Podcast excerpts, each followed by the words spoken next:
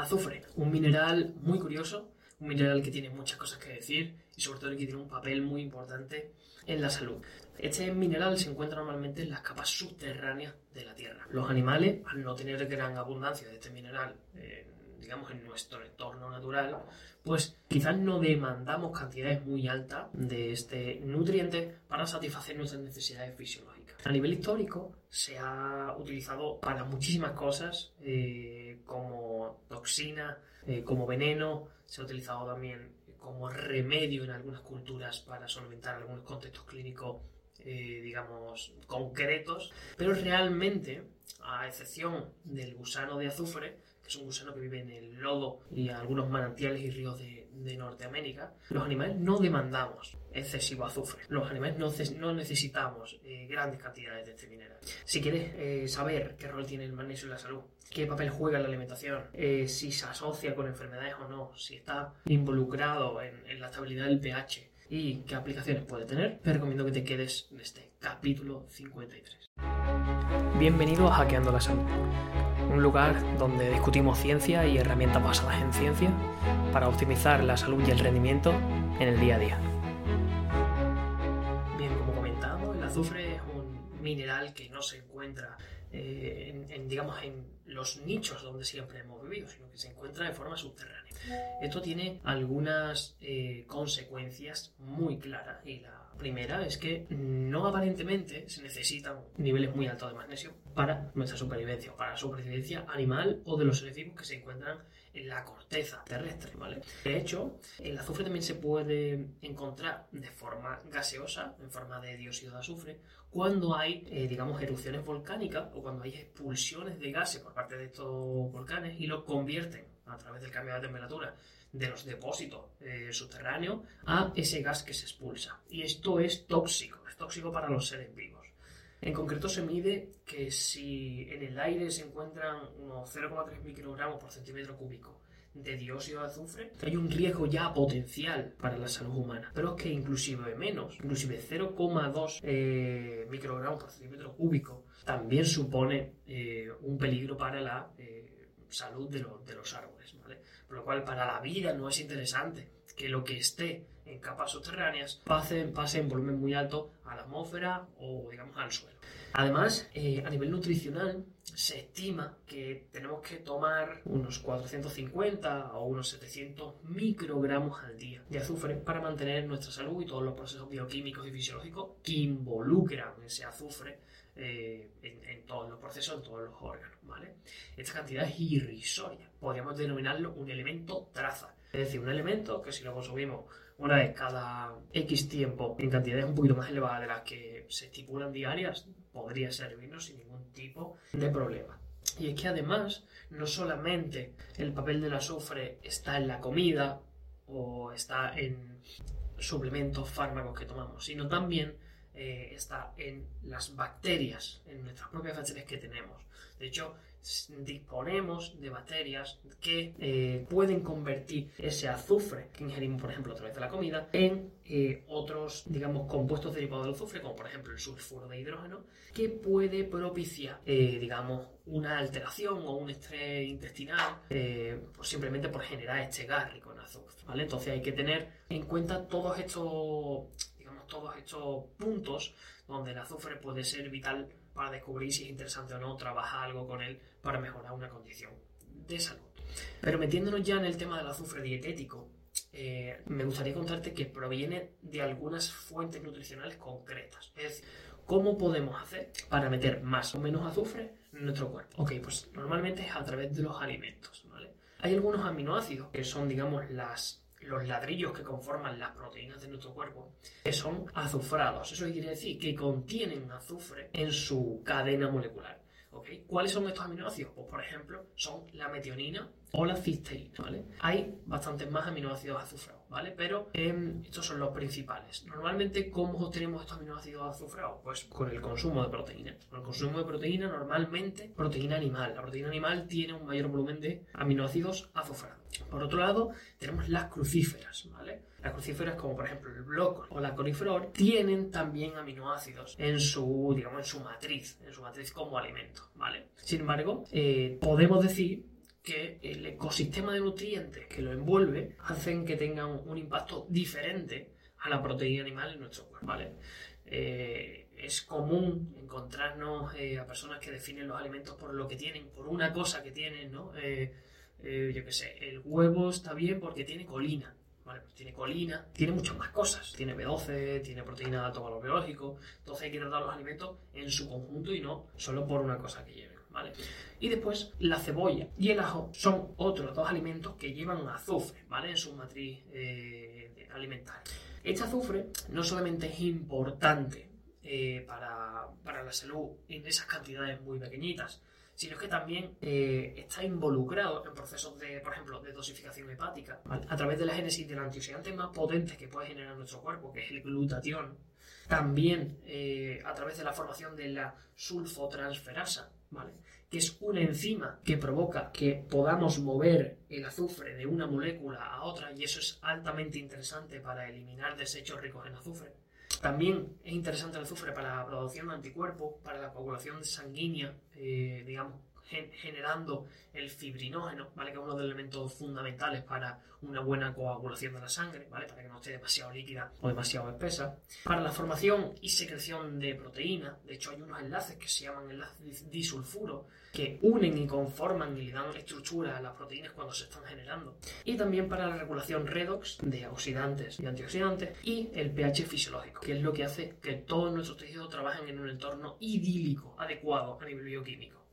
Por lo cual, ¿cómo saber o cómo podemos saber si se tienen niveles altos o bajos de azufre? En consulta lo hacemos con mediciones de pH, hipotetizando algunas cosas y con mediciones concretas de parámetros concretos en análisis de sangre, ¿vale? Con una valoración completa de estos 3, 4, 5 parámetros podemos saber o podemos hipotetizar si esa persona ahora mismo puede verse beneficiada por alguna estrategia que lleve eh, azufre en su composición o, sin embargo, que sea todo lo contrario, que tengamos que evitar este tipo de intervenciones porque puedan ser perjudiciales por el contexto que tiene. Y, por eso, realmente, eh, buscando, encuentras gran volumen de evidencia de, de estudios académicos, que por cierto lo dejaré en la descripción de este capítulo, donde vemos que hay eh, mucha relación entre algunas enfermedades intestinales y el contenido del azufre. En concreto, el contenido de este gas que se, que se propicia a nivel intestinal derivado de los aminoácidos azufrados o de otros alimentos que tengan azufre. Estas bacterias productoras de sulfato que generan ese sulfuro de hidrógeno, que es la toxina, que es ese gas que se genera a, través del azufre, se consideran un factor activo en, por ejemplo, la colitis ulcerosa, que es una patología intestinal común en la población en la sociedad. Y hay como tres mecanismos por los que se da ese exceso de producción de sulfuro de hidrógeno. El primero es teniendo una alimentación rica en proteínas animales y baja en fibra. La segunda es teniendo eh, un gran volumen de ácidos biliares conjugados con taurina, ¿vale? Los ácidos biliares necesitan conjugarse, los ácidos biliares son una secreción que se, que, se genera, o un, un jugo, una sustancia que se genera por parte del hígado, que después se vuelca en la vesícula biliar y de la vesícula biliar pasa al intestino para digerir las grasas y esos necesitan conjugarse para ser activos. Cuando se conjugan con taurina, también pueden producir una mayor eh, secreción de este gas tóxico y perjudicial, como puede ser el sulfuro de hidrógeno, ¿vale? Y el tercer punto es por la degradación de la mucina. Hay pacientes que tienen muy degradada la capa de moco que reviste la pared intestinal, la pared intestinal es un tubo que empieza en la boca y termina en el ano, cuando esa envoltura o esa capa de moco que lo protege se degrada, esa propia degradación puede propiciar también aumentos en la cantidad del sulfuro de hidrógeno que tenga esa persona a nivel intestinal. Por lo cual tenemos tres mecanismos por los, cuales podemos investigar si se está generando demasiado de ese gas y si ese gas está perjudicando a su misma vez a las células intestinales, eh, como por ejemplo en la, colitis ulcerosa que estábamos diciendo. Y es que después, eh, a nivel intestinal, también hay un, como una especie de, de lucha por el, por el hidrógeno. Es decir, tenemos como tres grupos de bacterias que quieren ese hidrógeno para hacer cosas. Tenemos los acetógenos, que son bacterias que convierten estos, eh, este hidrógeno en ácido graso de cadena corta, que es muy beneficioso para nuestras células intestinales. Tenemos los metanógenos, que quieren ese hidrógeno para crear metano, ¿vale? Que esto está bien, pero en pequeñas proporciones. Si, si, si, digamos, si la producción de metano excede, también puede, digamos, catalogarse como una toxina derivada de la fermentación bacteriana. Y por último, las bacterias reductoras de azufre, que si están sobrecrecidas o si tienen mucho material para metabolizar, van a conseguir elevar los niveles de, ese sulfuro de hidrógeno teniendo o propiciando unos mayores niveles de, esta toxina en eh, nuestro intestino. ¿vale? Por lo cual el azufre se vincula directamente en algunas patologías intestinales y es interesante monitorearlo y tenerlo en cuenta para generar abordajes que no sean dañinos para la persona. He visto en muchísimos casos personas con, con SIBO o sobrecrecimiento bacteriano intestino delegado, que es otra patología intestinal, a la que le han recomendado diferentes alimentos que conllevan azufre. Y yo me pregunto, wow, ¿se habrá tenido en cuenta? Sí, eh, en sus análisis o en su, digamos, en su anamnesis o en su estudio, eh, si a esa persona interesa o no meter este tipo de, alimentos, estando en la situación que se encuentra. Entonces, por esto hacemos estos vídeos, para que la gente se sensibilice y entienda que todo es un poco más complicado de lo que parece y que hay que estar pendiente a muchos más detalles. Después hay otro aspecto que me resulta muy interesante comentar, que es el, eh, digamos, el equilibrio de ácidos y base y el azufre. ¿Qué tiene que ver eso? ¿vale? Para hacer una introducción rápida, aunque tengo un artículo mucho más extenso en mi web, eh, digamos que los alimentos tienen la capacidad, una vez que se absorben, de generar compuestos que acidifican el medio o que basifican el medio. ¿Ok? Una vez que se digieren y se absorben, ¿vale?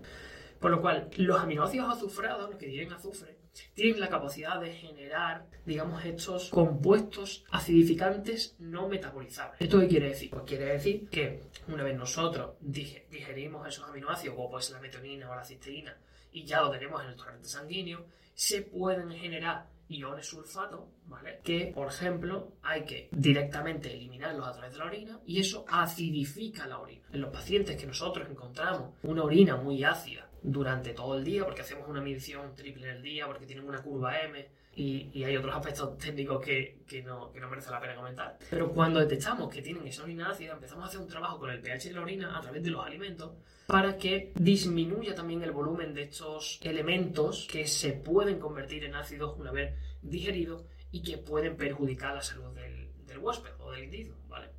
Por lo cual, el exceso de azufre en estos aminoácidos azufrados podría estar asociado a una mayor generación de compuestos derivados del ácido sulfúrico, ¿vale? que en nuestro cuerpo no se da, pero sí se da algunos derivados como los iones sulfato, sulfato perdón, y eh, en diferentes contextos y alteraciones en salud podría ser muy pertinente hacer estrategia para conseguir lo contrario.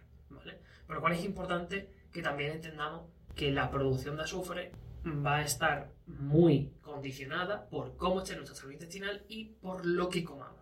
Después, y creo que la parte más interesante, y llegando al final, son las aplicaciones que tiene el azufre. Oye, ¿qué aplicaciones puede conseguir el azufre a nivel positivo? Ok, bueno, pues en algunas personas o en algunos contextos hay algunas eh, combinaciones con azufre eh, que se pueden aplicar tópicas en la piel con, que tienen efectos antimicrobianos, que se utilizan, por ejemplo, para algunos eczemas, ¿vale? O para la dermatitis seborreica, ¿vale? También se utiliza algunos compuestos que son tópicos y que contienen azufre porque tienen un gran rol antimicrobiano.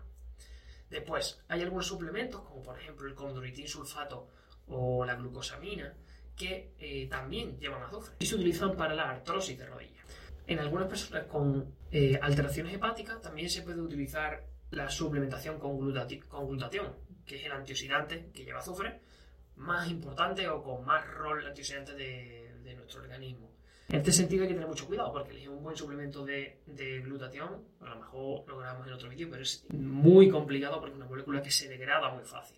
Y después, a nivel de mejora intestinal, se puede utilizar algunos alimentos ricos en azufre en contextos específicos para cambiar el ecosistema de microorganismos y que disminuya la producción de, ácido, ¿vale? O para dejarle más hidrógeno a los metanógenos o a los acetógenos que decíamos antes que no se lo lleven todo estas bacterias reductoras, de azufre. Como conclusiones de este capítulo, eh, el azufre es un mineral con el que yo creo que hay que tener bastante cuidado o bastante cautela.